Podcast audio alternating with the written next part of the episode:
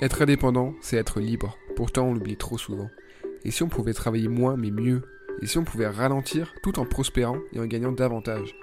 Bienvenue sur Slow Freelancing, le podcast. C'est le rendez-vous hebdo des freelances à contre-courant qui veulent sortir des injonctions à la productivité et à l'hypercroissance.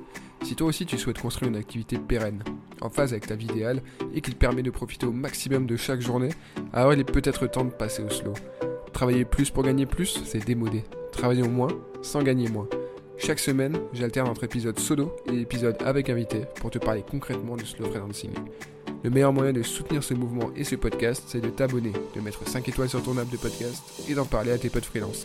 Allez, entrons dans le vif du sujet. Entrepreneuse depuis 2008, ça fait un bail qu'Emily baigne dans l'entrepreneuriat. Et ça fait un bail aussi qu'elle est dans le slow.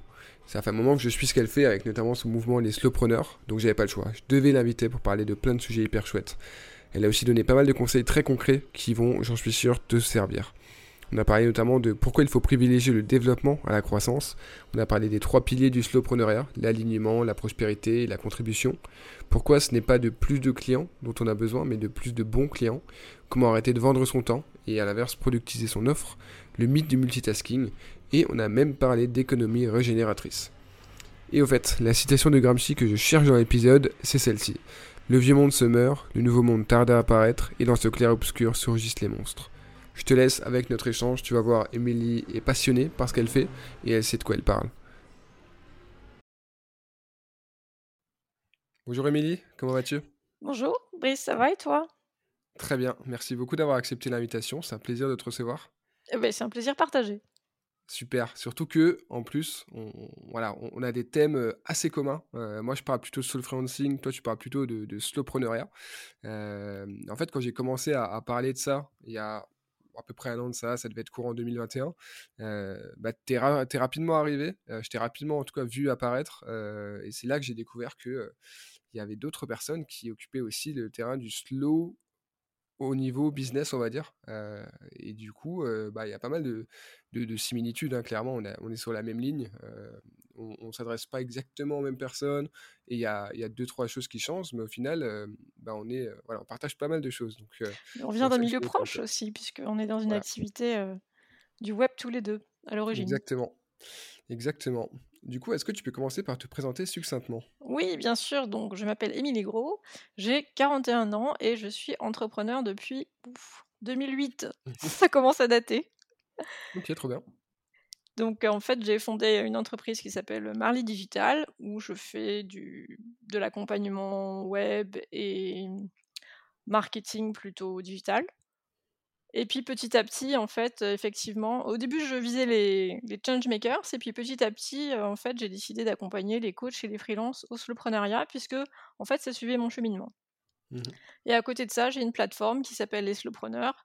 Effectivement, c'est par là que tu m'as trouvé, qui est dédiée vraiment 100% au slowpreneuriat, de manière un petit peu plus holistique que ce que, ce que je fais sur Marley Digital. voilà. Très bien. C'est assez clair pour, Ouais, très bien pour ce que tu fais aujourd'hui, c'est assez clair. on, va, on va parler un peu plus tard de ton parcours et de, de ces différents aspects holistiques, notamment justement, qui, qui nous intéressent. mais avant ça, est-ce que tu peux me dire globalement comment est-ce que tu, tu perçois le, slow freelancing ou le slowpreneuriat d'ailleurs? Quel est ton lien avec, avec cette notion? Alors, en fait, je vois pas tellement de différence finalement. Sauf que moi, en tant que freelance, puisque je suis toujours freelance, j'aime pas tellement ce terme-là parce que j'ai décidé d'être entrepreneur pour être libre. Et pour moi, dans cette notion de freelance, contrairement au mot, euh, ça m'évoque un manque de liberté parce qu'en fait, on loue son temps à des entreprises. Euh, on est moins bien payé qu'en étant salarié parce que quand tu es dans, une entreprise, tu es payé pour ta pause pipi, si je peux me permettre, mais pas quand tu es freelance. Et souvent, on se fait micromanager par les clients. Donc, j'aime pas tellement me définir comme freelance à cause de cette notion-là.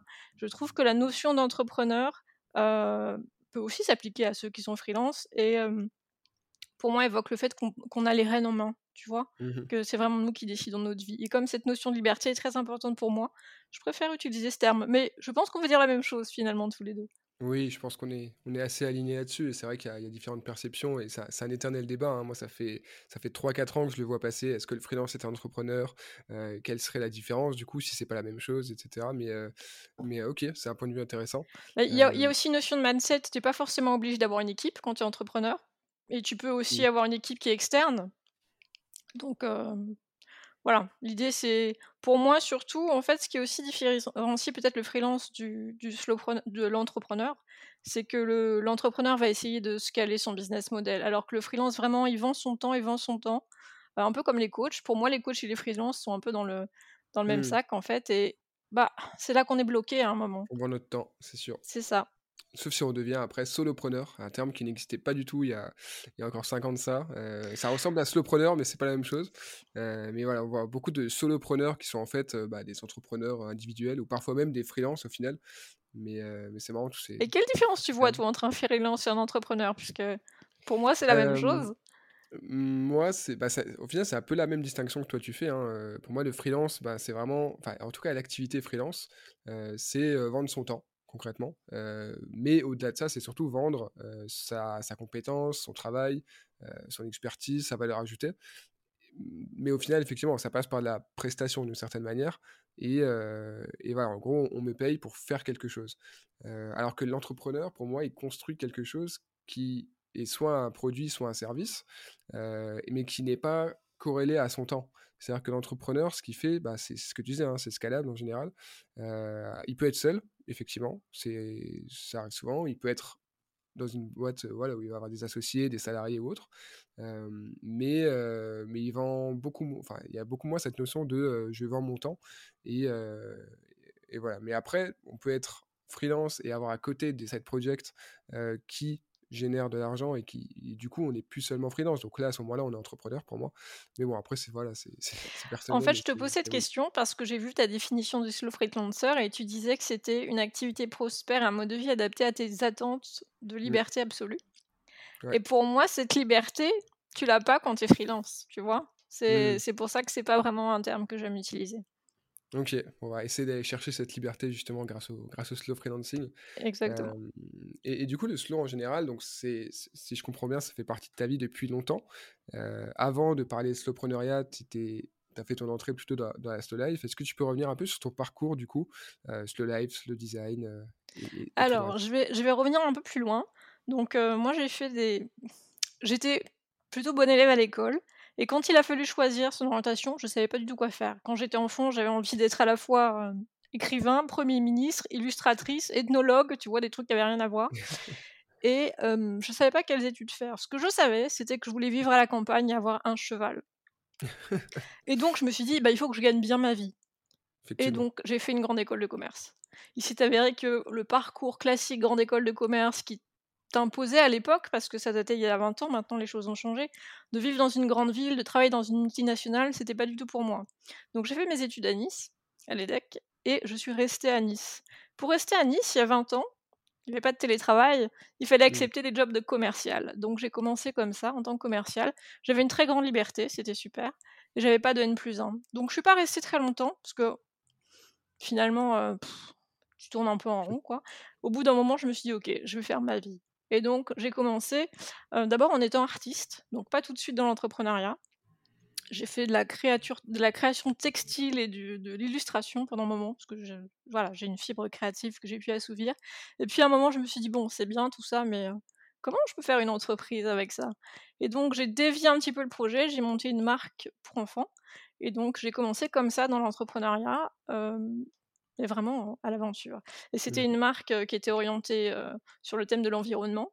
Euh, donc, euh, en fait, je faisais des monstres de l'environnement pour les enfants. Ça s'appelait les Pollutos. Puis après, j'ai eu un autre projet. J'ai monté une filière de commerce équitable en Inde, toujours pour fabriquer des objets pour les enfants, avec du coton bio. Donc, je suis restée dans cet univers-là. Et puis, j'ai perdu beaucoup d'argent, toutes mes économies, parce que je les ai mises dans la production. Et j'étais toute seule. Euh, mes parents sont pas des entrepreneurs, donc c'était un peu compliqué. Et là, Mm. je me suis dit, bon, comment je fais? Peut-être je vais revenir au marketing, qui était ma formation, et je vais aider les autres, ceux qui veulent avoir des projets comme ça, euh, bons pour la planète. Donc, c'est, je suis retournée me former. J'ai fait une formation de chef de projet web pendant un an. Et là, euh, avec Marley Digital au début, j'ai, donc j'ai aidé ces gens-là, Okay. les, les changemakers.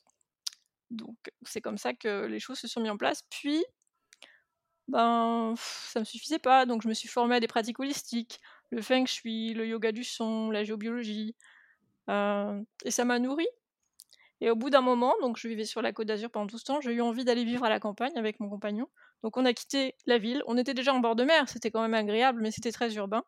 Et là, on est parti, donc c'était en 2017, en pleine campagne, dans le Lot, sur un cause complètement perdu, en zone blanche. On avait quand même Internet. Au début, on n'avait pas la fibre, mais on a eu rapidement la fibre.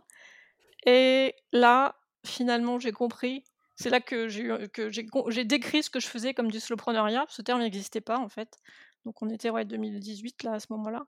Et euh, bah, c'est là que j'ai finalement euh, avancé avec le concept.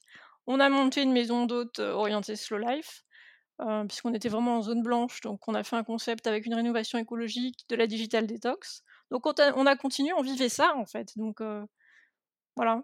C'est finalement les petits choix quotidiens qui m'ont amené au slowpreneuriat. Effectivement, tout, tout un cheminement. mais ok, ok, c'est un parcours, un parcours hyper intéressant. et tu en as parlé un petit peu, justement, cet aspect, tu voulais de, déjà il y a longtemps mettre ton activité, ou en tout cas mettre, voilà, mettre ton travail au service d'une cause, de la cause, pour la planète, mais on va dire en général pour le vivant, pour, pour la biodiversité, pour, pour notre avenir aussi à nous. sauver le monde, hein, qu'on se le dise, clairement. Voilà. Mais du coup, aujourd'hui encore, dans ce que tu fais, tu as ça en tête, et au travers du slowpreneuriat, il y a cet aspect-là aussi, cet aspect, on va dire, l'entrepreneuriat éco-responsable d'une certaine manière. quel lien tu vois justement entre le slow, alors que ce soit le slow en général, ou alors le slowpreneuriat, slow freelancing, et l'écologie justement en général? Alors, en fait, il y, y, a différentes parties dans le slow. Il y a certes la partie ralentir. Pour moi, cette partie ralentir, c'est surtout sortir du pilote automatique. Se dire, ok, maintenant je reprends les rênes de ma vie, je réfléchis, je fais les choses consciemment, se poser vraiment. C'est déjà un premier pas, donc ça c'est plus de l'écologie intérieure en fait. Et puis être conscient des choix qu'on fait et des non-choix, parce que finalement ne pas choisir c'est aussi faire des choix, euh, parce que en tant qu'entrepreneur tout ce qu'on fait ou qu'on ne fait pas a un impact, donc c'est vraiment mmh prendre conscience de ça. Et pour moi surtout ce qui est important de comprendre c'est que c'est pas une démarche nombriliste. Je dis pas je vais mmh. ralentir parce que je pense à moi, Ok, ça commence par soi, parce que si soi-même on est stressé, on va pas pouvoir changer les choses. La planète est stressée, les humains sont stressés, donc il faut commencer par l'humain, puisque c'est lui qui peut agir pour déstresser les choses. Donc effectivement, prendre soin de soi, mais ça s'arrête pas là. Je vois beaucoup de gens qui disent ah ouais, le slowpreneuriat c'est pour les mamans, euh, voilà. ouais, non, ça suffit pas. C'est bien de prendre. Bah, il y a déjà d'autres termes qui existent, le momprenariat par exemple, et pour moi c'est pas la même chose. Euh, donc il y a une démarche effectivement engagée, et aussi, pourquoi pour la planète? Parce qu'on est dans une économie aujourd'hui qui est une économie de la prédation. On prend les ressources, qu'elles soient humaines ou naturelles, et voilà, on prend, on prend, on prend, on prend, et à un moment, ben, il va falloir régénérer les choses. Mmh. Donc j'ai vraiment une vision du slowpreneuriat qui est liée à ça, l'économie régénératrice, qui doit émerger, qui doit se mettre en place. C'est vraiment la seule solution pour que bah, on continue à vivre tous en harmonie sur cette planète. Ça paraît un peu bisounours comme ça, mais mmh aujourd'hui, on est tous épuisés. Quoi. On arrive à des situations, c'est pas possible. Donc voilà, je suis quelqu'un d'assez optimiste. Donc je pense qu'on peut pas être optimiste en restant les bras croisés, c'est pas possible. Et on entend beaucoup parler d'éco-anxiété en ce moment, et mmh, la seule solution pour pas être éco-anxieux, c'est d'agir. Exactement. je partage Dans mon métier, moi, j'agis pas sur le terrain, je vais pas planter des arbres, puisque c'est pas ce mmh. que je fais avec mon métier. Donc, par contre, je peux le faire en amenant la conscience à d'autres entrepreneurs de changer. Et puis, bah, je peux redistribuer une partie de l'argent que je gagne aussi, en mmh soutenant des associations ou des projets. Donc voilà, c'est ce que j'essaye de faire, en tout cas, dans mon activité. Je comprends très bien. Et, effectivement, pour moi aussi, il y a un lien assez, assez fort entre cette idée du slow et, on va dire, les enjeux écologiques et climatiques. Hein. parce qu'en fait, j'en parle dans un autre épisode du podcast, c'est cette course au toujours plus à tous les niveaux qui mène à l'épuisement. Alors ça peut être l'épuisement physique, comme tu le disais, ça peut être l'épuisement des ressources.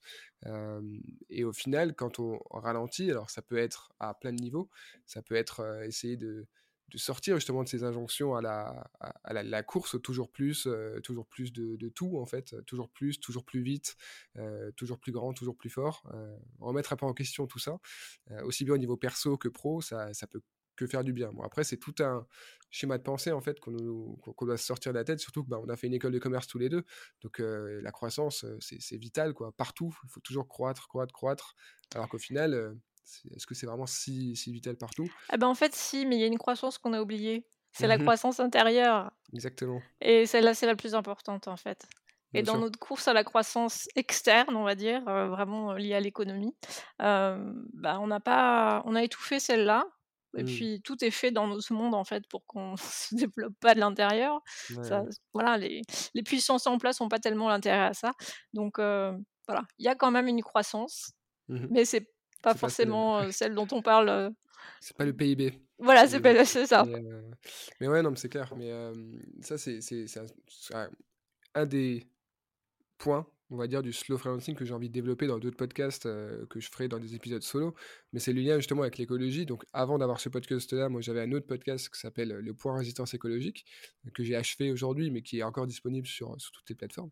Euh, parce qu'à la base, moi je suis quand même quelqu'un d'assez engagé.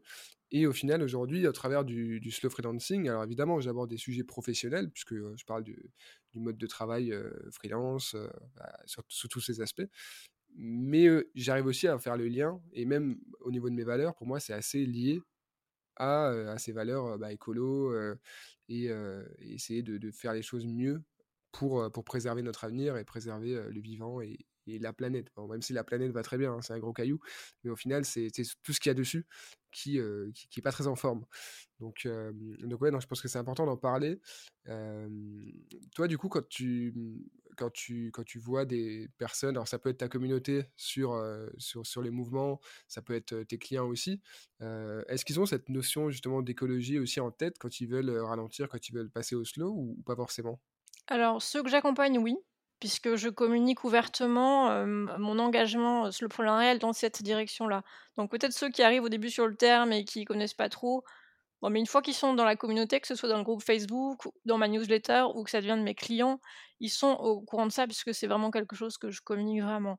Pour mmh. moi, juste dire ralentir, faire moins mais mieux, par exemple, ce que j'ai vu, ce que je disais au tout début aussi, hein, quand j'ai commencé en 2017, et que pour moi le soloprenariat était surtout euh, communiquer via Marley Digital, puisque les slowpreneurs n'existaient pas.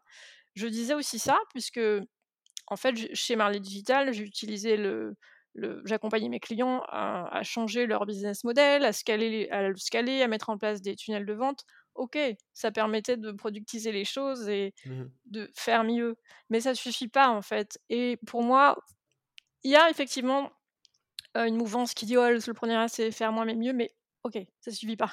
Mieux, ça veut dire mmh. Quoi et pourquoi? Et voilà, il y a une question de sens, une question d'alignement, de sens qui est important et de contribution surtout. Oui, oui. C'est intéressant parce qu'effectivement, ça va au-delà de, bah de, de l'aspect juste pratico-pratique du truc. Quoi. Euh, et tu peux t'en parler tout à l'heure justement de l'aspect holistique. Euh, pour toi, qu'est-ce que tu inclus alors euh, comme différentes, on va dire, thématiques ou disciplines dans, ce, dans, le, dans le slowpreneuriat? En fait, pour moi, le slowpreneuriat s'appuie sur trois piliers. Euh, le premier, c'est l'alignement. Et l'alignement, c'est, c'est, ça prend en compte l'entrepreneur lui-même. Donc, euh, c'est savoir euh, qui on est vraiment, mieux se connaître, parce que souvent, c'est quelque chose qu'on en fait, ne sait pas trop. Donc, apprendre vraiment à mieux se connaître. connaître son, son, type énergétique, sa sensibilité, sa sensibilité. Par exemple, si on est hypersensible, on réagit pas en tant qu'entrepreneur de la même façon, on communique pas de la même façon, on n'est pas impacté par ses émotions de la même façon. Ton type énergétique aussi. Je ne sais pas si tu es familier avec le design humain ou pas, mais on n'a pas tous le même niveau d'énergie. Donc, des choses qui marchent pour certains, ralentir, ça marche pas pour d'autres. Il y a des gens qui ont besoin de travailler ou un certain, voilà, on n'est pas tous sensibles à la même chose. Donc déjà, bien se connaître. Après, il y a son entreprise aussi. Comment elle peut être alignée avec moi, bien définir ses valeurs, sa mission, puis ses clients. Euh, ce que je reproche, on va dire, à, à mes débuts de freelance, c'est que je voulais travailler avec tout le monde. J'avais pas de, j'avais pas de niche. Mais et donc je voulais plus de clients. Mais c'est pas mmh. plus de clients qu'il nous faut, c'est plus de bons clients, de bons clients pour nous. et les bons clients pour moi, c'est pas les mêmes que pour toi.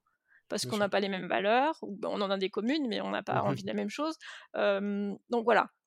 donc déjà, bien se connaître, cette notion d'alignement qui, qui, qui est liée à nous, à notre entreprise et à nos clients. Après, il y a la notion de prospérité.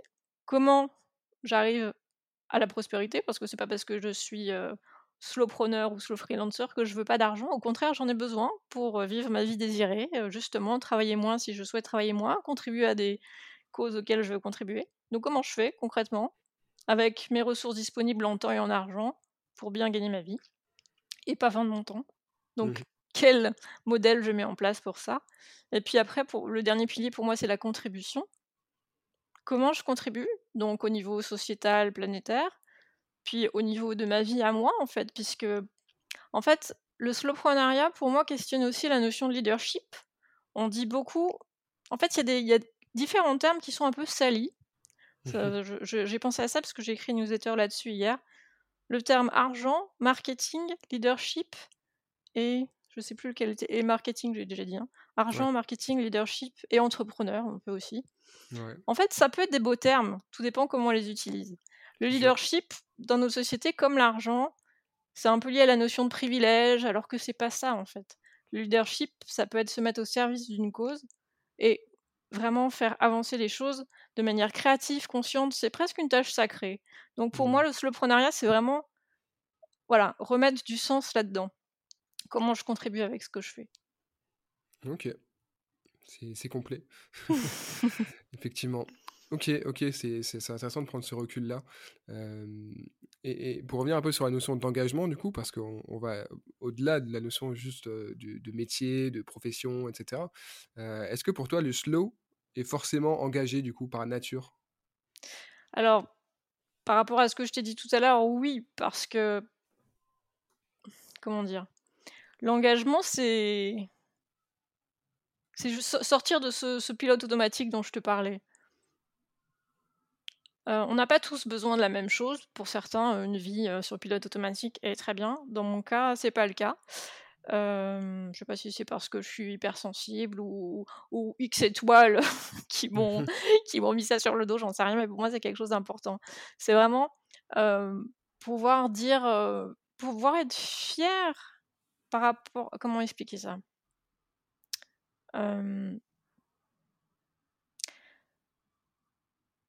Dans certaines tribus amérindiennes, je ne pourrais plus te dire laquelle, j'ai oublié, quand tu fais une action, tu dois pouvoir être fier sur cette génération après toi de l'action que tu as faite.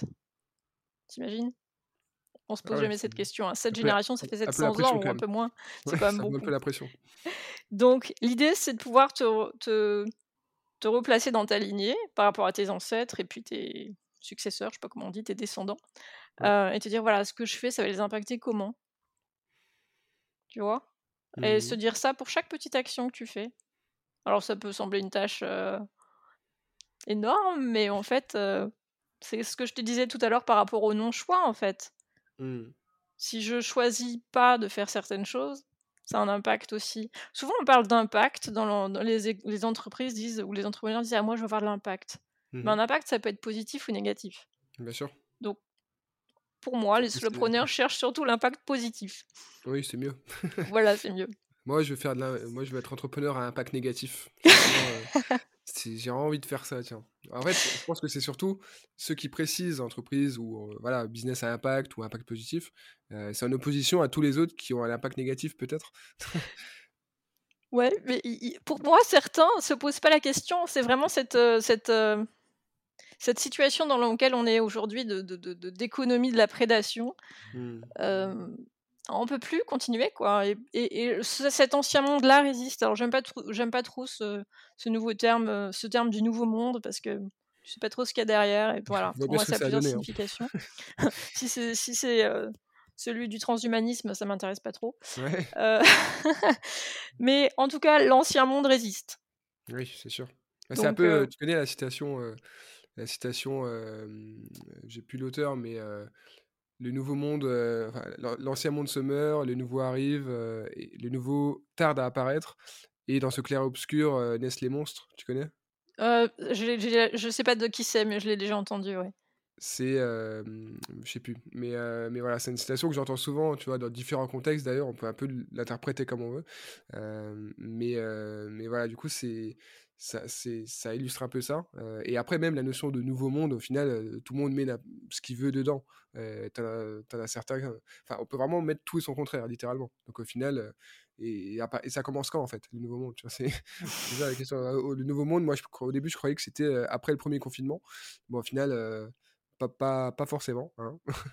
Mais Pas forcément, même si tu sais, quand il y a eu le. Donc, moi, je parle de soloprenariat déjà depuis 2017-2018. Quand il y a eu le premier confinement, je m'en rappelle, j'étais, je fais partie d'un groupe de coaching et, et, je disais à, à, mes collègues Ah, mais en fait, j'ai la niaque, je suis super contente. Mmh. Et ils comprenaient pas trop. Je dis Mais si, parce que moi, ça fait des années que j'attends le télétravail, que tout le monde puisse ah télétravailler mes clients, quand je leur expliquais qu'il fallait qu'ils fassent des, des, des, produits en ligne et tout ça, ah oui, non, mais machin. Et puis le fait de pouvoir habiter partout. bien sûr, ça a eu des aspects négatifs pour ceux qui sont restés coincés dans des tout petits appartes et qui n'avaient pas les bonnes conditions pour travailler. Mais aujourd'hui, les gens se sont installés un peu partout et c'est quand même plus facile. J'espère que ça va perdurer. C'est vrai qu'il y, a du, il y a du changement à ce niveau-là. Ça, je peux pas te, te, dire le contraire. Effectivement, je pense que c'est plutôt positif aussi. Euh, bon, l'aspect négatif, c'est du coup, euh, ça fait augmenter le prix de l'immobilier partout. Ça, c'est vrai. Euh, ça, se, ça se parisianise. vu que les Parisiens quittent, enfin, les, même les, les, franciliens en général, on va dire, quittent Paris pour aller un peu partout en France. Et, et ils ont raison, hein, clairement.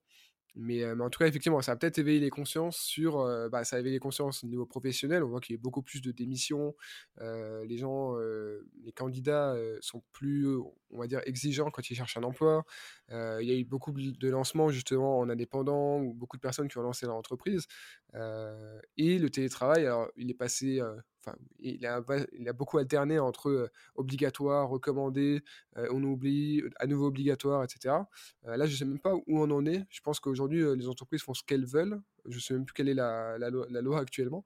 Mais enfin, moi, les, salariés que je connais, ils ont quand même souvent encore au moins un ou deux jours de télétravail par semaine. bon, ce qui est, c'est pas non plus 100%, hein, mais c'est déjà ça. je pense qu'il y a quelques années, c'était, c'était vraiment inenvisageable. Mais, mais oui, je pense que c'est plutôt positif aussi. Et même si tout le monde n'est pas autant à l'aise en télétravail. Il y a des personnes qui ont du mal à se concentrer, elles ont besoin du cadre, surtout quand on, quand on a passé beaucoup de temps en entreprise. mais après, je pense qu'on s'y habitue et justement, on comprend qu'on gagne beaucoup de temps. Euh, on perd plus le temps de, du transport, le temps de, de procrastiner juste pour faire du présentéisme. Bah, au final, ce que tu évoques là, c'est toutes les raisons. Ça fait partie des raisons qui ont fait que je voulais pas être salarié, moi. Ouais. Tu vois? On n'avait pas le choix à l'époque. C'était pas soit tu es entrepreneur, soit tu fais du télétravail, ça n'existait pas. Et le présentéisme, dans les premiers boulots que j'ai rencontrés, c'était une catastrophe. j'ai pas été commercial tout de suite, j'ai quand même fait quelques mois à Paris avant. Et il y avait des gens qui, à l'époque, il n'y avait pas tous ces jeux sur Internet, il y avait juste des jeux de cartes, tu sais, des réussites ou des trucs que tu faisais là. Et donc il y avait des gens qui restaient jusqu'à 7h du soir. Moi, j'avais vraiment beaucoup de boulot, je commençais un nouveau projet, j'étais au tout début. Et les comptables, ils faisaient des réussites, et puis juste pour montrer qu'ils étaient les derniers à partir, tu vois, ils avaient des vitres dans le dos et on voyait très bien qu'ils faisaient ça. Et moi, j'avais 23 ans, et je me disais, non, c'est pas possible, c'est pas ça le monde du travail. Ouais. effectivement, ça fait pas rêver. Non, pas trop. pas trop. Mais euh, ouais, ouais, non, je pense qu'on on, avance sur certains sujets, euh, mais à voir ce que ça donnera euh, par la suite. Et, et puis, enfin, même, même au niveau du sens en général, je pense qu'aujourd'hui, depuis le Covid et, même, je pense que en fait, le Covid a accéléré pas mal de choses. je me souviens parce que j'avais écrit des articles avec Siècle Digital, notamment sur, sur comme ça, des sujets un peu transformation numérique, évolution des, des mentalités des, des, travailleurs, des choses comme ça. Et, et, en fait, on a observé dans les recherches que justement, le Covid, le confinement, ça avait accéléré beaucoup de phénomènes qui étaient déjà présents dans la société. Euh, ça n'a pas fait naître tant que ça. Par exemple, le télétravail, ça, c'était déjà en train de se développer doucement, etc. Euh, le freelancing aussi. Euh, mais voilà, là, ça a vraiment donné un coup d'accélérateur assez incroyable mais voilà, on va voir ce que ça donne par la suite. En tout cas, moi j'ai vu le j'ai vu l'intérêt augmenter pour le slowpreneuriat parce que je me rappelle quand euh, j'avais lancé le terme, mon coach me disait bah écoute Émilie, si tu trouves 100 personnes intéressées par le slowpreneuriat, vas-y. Puis il me, disait ça d'un air un peu amusé, tu vois. Ah. Et euh, effectivement avec le avec le avec le Covid, euh, on voit les recherches sont multipliées, les gens s'intéressent de plus en mmh. plus, le hashtag est de plus en plus utilisé. Et puis même au niveau du, du de l'aspect bien-être, il me semble qu'il y a aussi un, un sacré engouement là-dessus, les, les, les, personnes, quelles qu'elles soient, euh, ont de plus en plus envie de prendre soin de leur santé, de leur bien-être, de leur santé mentale comme physique d'ailleurs. et ça passe par aussi bah, travailler mieux et le mieux là en l'occurrence je l'entends au sens mieux le, vivre mieux quoi être plus épanoui et aussi aussi voilà même au niveau de, du sport au niveau de, de du tu parlais tout à l'heure aussi de, du, je sais pas, du feng shui, des choses comme ça. On, on a de plus en plus de personnes qui se mettent à la méditation. Euh, voilà, je pense qu'il y a, il y a, des choses comme ça qui se développent euh, et ça, ça, ça, va un peu dans cette tendance-là aussi. Euh, c'est parce que ça concourt aussi, ça contribue aussi à, à, ralentir aussi, à pas toujours travailler toujours plus, etc. Tout à fait. Voilà. Est-ce que tu as du coup des conseils concrets à partager pour les, indépendants, les entrepreneurs qui aimeraient justement adapter un mode de en fait, ça va reprendre un peu ce que j'ai dit tout à l'heure. C'est-à-dire que pour moi, il y a vraiment. Si, on veut, si on veut commencer à changer de façon de travailler, entreprendre autrement, ralentir ou mettre plus de sens, il faut prendre, le, il faut prendre du temps Mmh en perdre un peu pour faire une sorte de voyage intérieur, vraiment se connaître mieux. on parle beaucoup de développement personnel, ça peut paraître blablabla. Moi, je n'étais pas trop développement personnel, mais prendre un temps pour bien redéfinir ses valeurs, bien comprendre comment on fonctionne, parce que du coup, ça permet de pas juste aller appliquer la recette de quelqu'un d'autre, parce que ça marche pas, ça. Il y a des recettes qui marchent pour certains, mais pas pour d'autres. Donc vraiment, savoir comment on fonctionne, énergétiquement, émotionnellement, parce que finalement, ces deux ressorts-là, on a l'impression qu'il n'y a que la tête quand on est entrepreneur, mais il y a aussi les sentiments et le corps. Et mmh. ça, c'est vraiment, en tout cas dans mes accompagnements, des choses auxquelles on porte attention. Il n'y a pas que l'intelligence du cerveau, il y a vraiment l'intelligence corporelle, émotionnelle qui mmh. joue quand on est entrepreneur. Et ici, c'est mal couplé, on prend des mauvaises décisions. Donc vraiment, prendre le temps de bien connaître ça. arrêter ce que je disais tout à l'heure de vouloir plus de clients.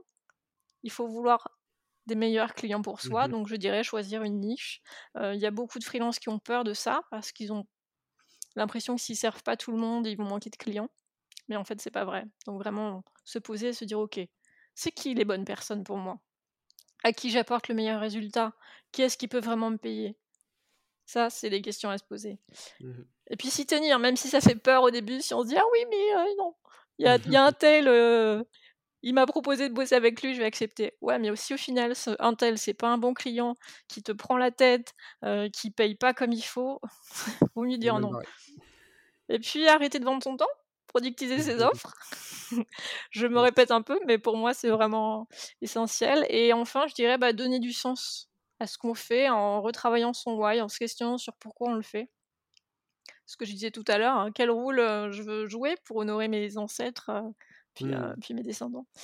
Et puis concrètement, concrètement, si ça c'est pas assez concret, si possible, passer au moins 15 minutes par jour dans la nature, en silence, sans écouter un podcast ou je sais pas quoi, parce qu'en en fait on est toujours en contact avec l'esprit de quelqu'un d'autre, dans un livre, dans un podcast, et on a besoin de silence. Mmh. c'est pour la créativité, c'est hyper important. Donc il y a beaucoup, on a beaucoup, enfin je me rappelle quand j'étais étudiante, on me disait, t'apprends. J'avais un prof d'allemand qui me disait, pour apprendre plus, dans la douche, tu mets des post-it partout. Donc je prenais ma douche en apprenant des mots ah d'allemand. Non, ça marche pas. Il y a des moments où il faut faire une seule chose à la fois. Le multitasking, qu'on soit une femme ou un homme, ça ne marche pas. Donc voilà. Malheureusement. Malheureusement. effectivement, c'est vrai. Et aussi, si possible, ça c'est mon côté digital détox utiliser une connexion filaire dans tout ce qu'on fait. Pas de Wi-Fi, c'est pas très bon pour la santé le Wi-Fi. Donc il y a beaucoup. Je vais finir sur une note un peu négative, mais c'est ce qui m'a amené aussi au soloprenariat à vivre à la campagne. Il y a beaucoup d'entrepreneurs du web qui ont moins de 40 ans qui font des cancers. Il faut le savoir, c'est pas très drôle ce que je dis, mais les ondes Wi-Fi, c'est pas très bon. Donc si on peut utiliser une connexion filaire, ça coûte pas grand-chose de le faire. Moi là, je suis dans un appartement de location, j'ai un câble qui court sur plusieurs kilomètres, c'est pas grave, c'est pas beau, mais ça protège la santé. Donc voilà, et pas dormir avec son téléphone collé. moi, je le mets sur avion la nuit, éteindre la box Wi-Fi la nuit si on peut pas faire autrement qu'utiliser le Wi-Fi. Mmh. Juste pour prendre soin de soi, en fait, parce que bah, nous, on est notre entreprise même si pour moi l'entreprise et l'entrepreneur c'est pas la même chose, mais on est le capital de l'entreprise, donc il faut essayer de se préserver. Tout repose sur nous, c'est ça, ça. rejoint un peu ce que, ce, que je disais tout à l'heure sur l'important de prendre soin de sa santé. Au final, si tu prends soin de ta santé, ça aura des répercussions positives sur ton business. Et l'inverse aussi, si c'est bien fait, quoi. C'est ça. Mais prendre soin de sa santé, c'est pas juste faire du sport et manger sain. Il y a aussi ce on parlait de l'environnement et du feng shui, c'est avoir un environnement qui est soutenant et il y a ce qu'on voit, les plantes, la déco, c'est bien, mais les ondes, on les voit pas et elles sont assez Mmh. nocives donc voilà, si on peut par des petits gestes, se protéger, Très bien. Bon, ça fait pas mal de conseils concrets, c'est cool. C'est des choses que j'avais pas encore entendues dans avec d'autres invités, donc heu, mais qu'on n'entend pas souvent.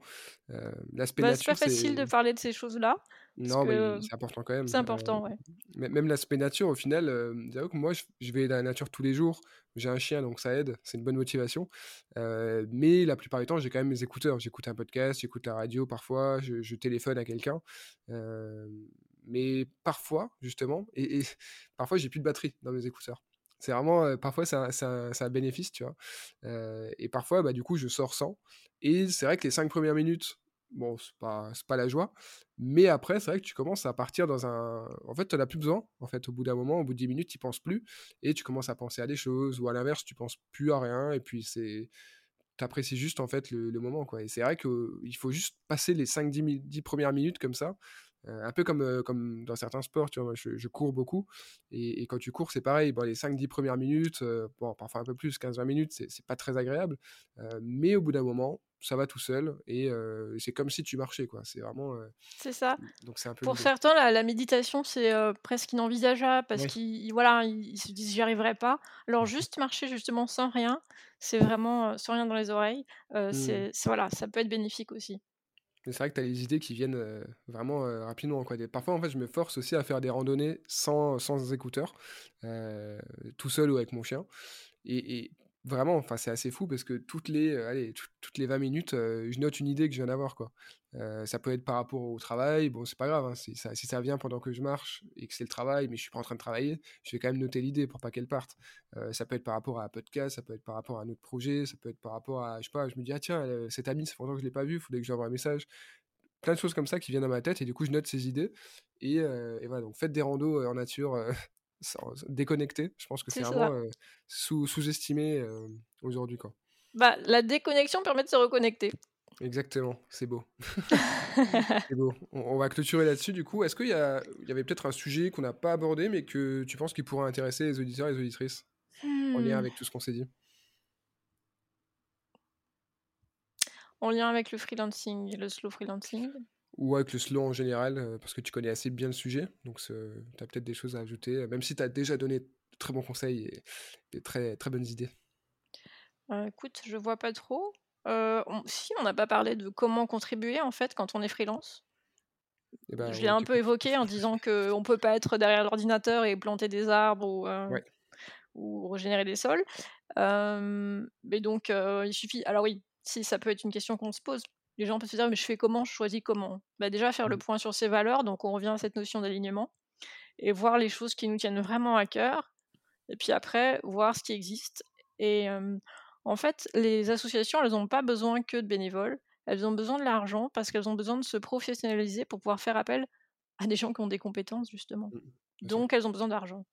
Donc c'est pas mal de leur envoyer de l'argent et pas de notre temps parce qu'elles ont aussi besoin de pouvoir se payer, peut-être un site internet ou un expert qui va voir sur le terrain comment faire les choses. Donc Mmh. voilà. Donc si vous voulez contribuer et que vous êtes freelance, faites le point sur ce qui vous passionne, les causes qui qui vous tiennent à cœur, trouvez une association qui tient la route, qui correspond à vos valeurs et et bah, reversez une partie de votre chiffre d'affaires. Ça ça ça se ça s'intègre dans le business model, en fait.